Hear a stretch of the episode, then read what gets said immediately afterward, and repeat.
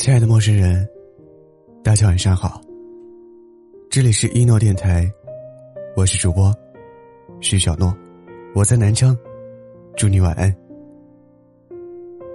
我有一个朋友，直到和男朋友分手前夕，才在对方偶然打开的手机备忘录里，看到他不曾了解的男朋友。那个平时看上去不解风情又不会服软的男生，在手机备忘录里记着他所有的喜好：爱吃哪一家的小龙虾，生理期是什么时候，最想要的口红色号，最想去的旅行城市。甚至在之前一次吵架冷战的时候，她的男朋友还在备忘录里写了一句：“忍不了了。”想和他联系，奈何两个人的感情已经破裂。就算了解到对方不曾表现的一面而感到惊喜，也没能挽留感情。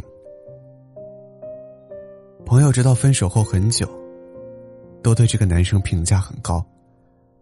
他说：“我一直以为他没那么爱我，看到他的备忘录，我才发现。”他因我而起的小心思，他认真的对待过我们的感情，我觉得这就够了。想起张若昀、唐艺昕的恋情，刚被大家知道的时候，最火的是张若昀为唐艺昕记的一张备忘录，关于他的喜好、性格都认真记着。这份备忘录，是几年感情一点一点感受之后的累积，也是一个人独一无二的。为你花心思的证明，因为害怕忘记，我们要在备忘录里记下那些重要的事情和时间节点。因为觉得重要，我们要把记在心里的事情再通过文字加深印象。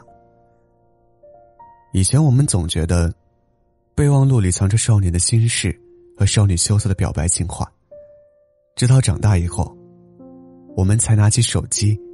记下说不出口的话，记下繁杂又不得不处理的工作事项，记下账号密码和喝醉酒都不敢说的真心话。备忘录，就像年少时加了密码的笔记本，揣着我们不想被人知道的秘密和小心思，也记录着成长和对世界的感知体验。我的同事小佳跟我讲，自从做了新媒体行业。他的手机备忘录，就是日常素材的积累库。看到别人写的哪一段文章好，就复制粘贴学习。自己突然想表达，就迅速记在那里。他和我讲，做文字工作的，积累和灵感都重要。有时候想到一句好句子，因为没来得及记下来，就会懊悔很久。我是一点点看着他在他的岗位上进步的。写的文章越来越流畅自然，优秀的素材也信手拈来。那些变优秀的人，不是一夜之间的好运降临，是无数次的准备和积累之后的质变。另一个朋友，宽宽的手机里，记着自己所有使用账号的登录密码和信息。每隔一段时间，他就把这些信息更新一遍，发给自己最好的朋友保存。我问他，为什么要把这么重要的信息，隔三差五的就发给朋友一遍？他跟我讲了一个他经历的事。宽宽跟我说，他来北京北漂的第二年，连续失业三个月，最后一个月的时候，手里的钱马上就没了，不敢开空调，不敢买西瓜，一边在网上投简历找工作，一边想着。如果把所有的钱都花光了，就回家。最热的夏天，好几天没出门的宽宽，赶上生理期，肚子疼又发烧，没人给他倒杯水，没人问他怎么样，昏昏沉沉的半个小时，然后爬起来，自己去了最近的社区门诊输液。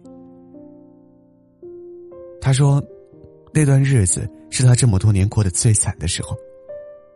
也就是从那时起，他开始习惯性的整理自己的账号密码，定期发给朋友，关关说：“虽然这样夸张又好笑，但没人知道意外什么时候来。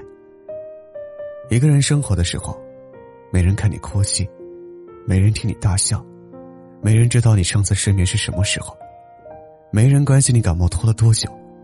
你必须强大，也必须迅速学会自己照顾自己。”很多年前看到一句话：“每个人都是一座孤岛，还似懂非懂。”等到年纪渐长，经历了种种难以言说的事情，我们才明白这个道理：不是所有的话都适合表达，不是所有的情绪都能被理解。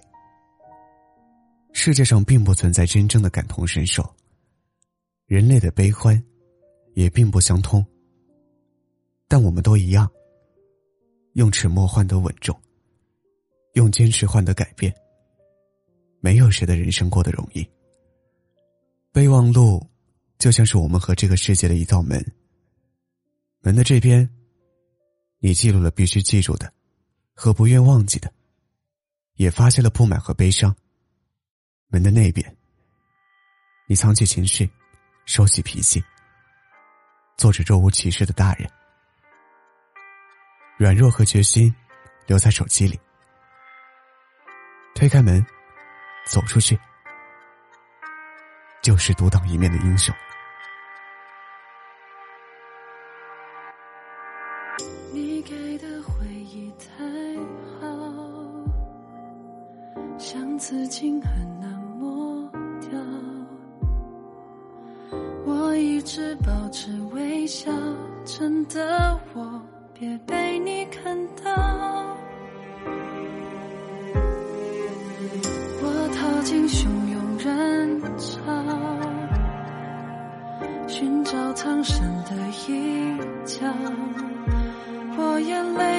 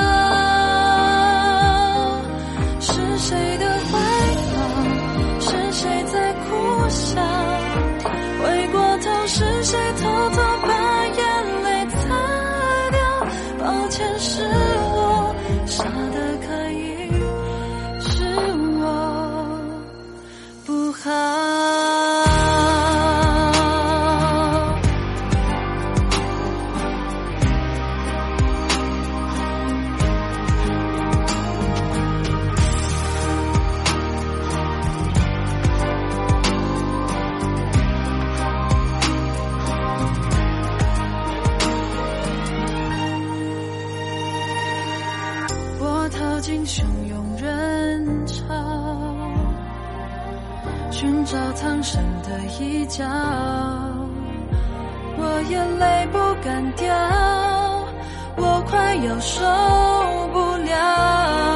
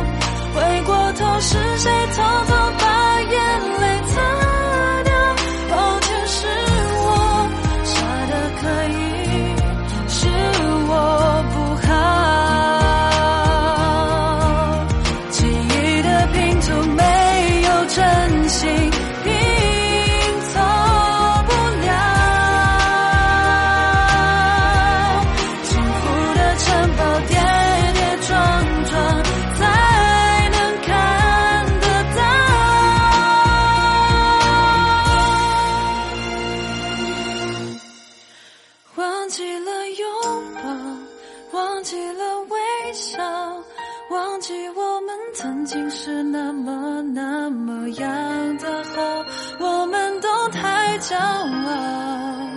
话说的。